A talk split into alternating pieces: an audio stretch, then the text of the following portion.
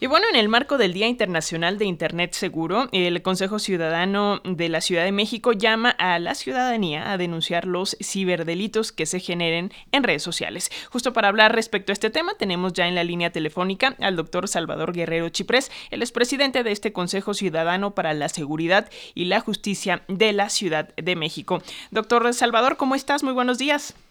Buenos días, Alexia. Buenos días, Francisco. Estoy a sus órdenes, por supuesto. Y sí que es muy importante este día porque nos recuerda que las precauciones que tenemos que tener ya de por sí en el mundo material, habría que pensar siempre en que las tenemos que trasladar hacia el mundo digital, dado que en los últimos eh, cuatro años particularmente es eh, visible, muy visible el desplazamiento delictivo del mundo material a este segundo, mundo digital, que hoy precisamente se conmemora esa posibilidad de ser cautos en materia de seguridad.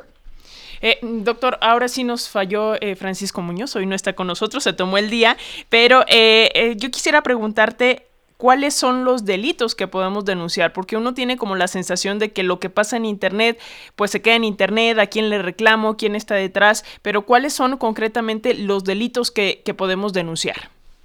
Bueno, que reconocer primero, y siempre insistiendo en que sí es posible perseguir los delitos, aunque hay algunas voces que indican que en el mundo digital no es posible, primero hay que decir que hay dos delitos que predominan, el fraude y la extorsión, siendo el primero cualquier tipo de engaño y el segundo un intento de presionar a las personas para que entreguen parte de sus bienes o que hagan algo en contra de su voluntad. Entonces, estos dos tipos penales son igualmente válidos en el mundo material y en el mundo digital. Voy a mencionar el caso de Montadeudas, dale que muy rápido. En el caso de Montadeudas, lo que se hace es pedir autorización para que tú bajes una aplicación, te prestan dinero y luego te forzan extorsivamente a que entregues más dinero de lo que se había acordado o en condiciones distintas. Ese fraude que ocurre en el mundo del ciberespacio es uno de los que se persigue eh, con mucha prontitud, al menos en la Ciudad de México. El año pasado hubo un operativo en agosto encabezado por la autoridad del gobierno de la Ciudad de México, en particular operativamente por la policía, que desembocó en la pues el derrumbe del 70% de la aplicación de estas eh, del plan de la operación de estas aplicaciones que llamamos montadeudas. Entonces, ese es un tipo de fraude, pero hay otro muy común también, extorsión. Cuando una persona, por razones diversas, entrega imágenes de sí misma o con otra persona y al confiar en otra se traiciona su confianza y procuran algunos, los depredadores, tratar de estafarla diciéndole si no me entregas dinero voy a difundir esto entre sus amistades o en todas las redes sociales.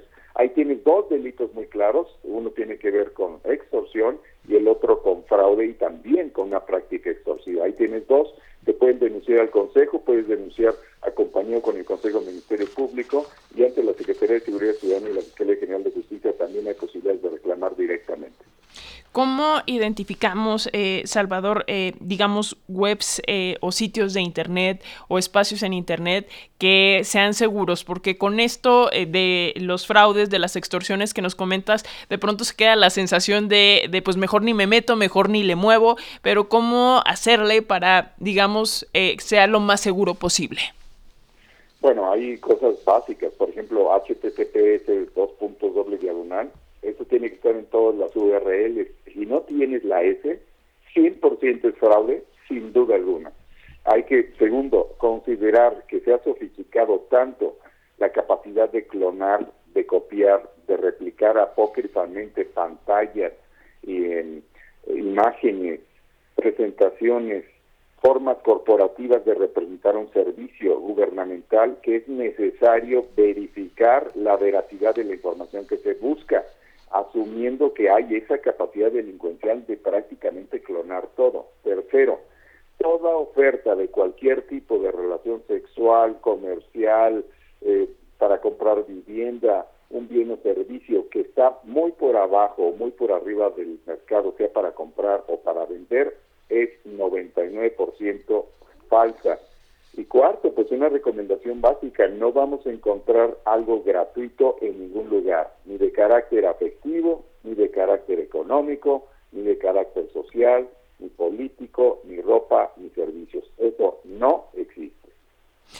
podemos denunciar em, con ayuda del Consejo Ciudadano? ¿Ustedes nos ayudan a llegar a la Policía Cibernética, al Ministerio Público? ¿Cómo está la cosa, Salvador?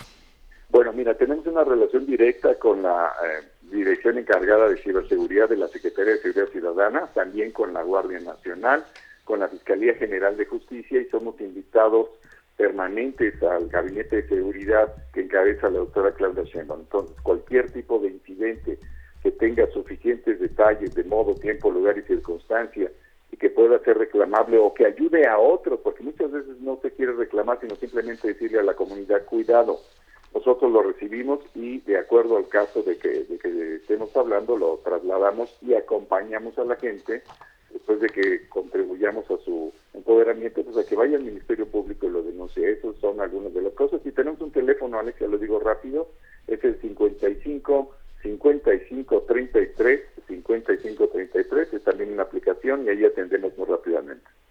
Pues ahí está 55 55 33 55 33. Siempre es un gusto tener todas estas informaciones de parte del Consejo Ciudadano para la Seguridad y la Justicia de la Ciudad de México.